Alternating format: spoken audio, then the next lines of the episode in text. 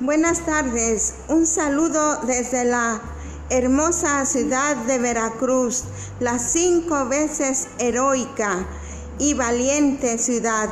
Nos encontramos en esta tarde a las afueras del Sanatorio San Francisco, donde trabajan unas, hermosas hermanas que andan muy afanosas, pero se nos hace raro que están todas reunidas. Vamos a ver de qué se trata este asunto, porque están todas muy aplicadas estudiando. Y por aquí está la Madre Rosalina. Madre Rosalina, platíquenos usted.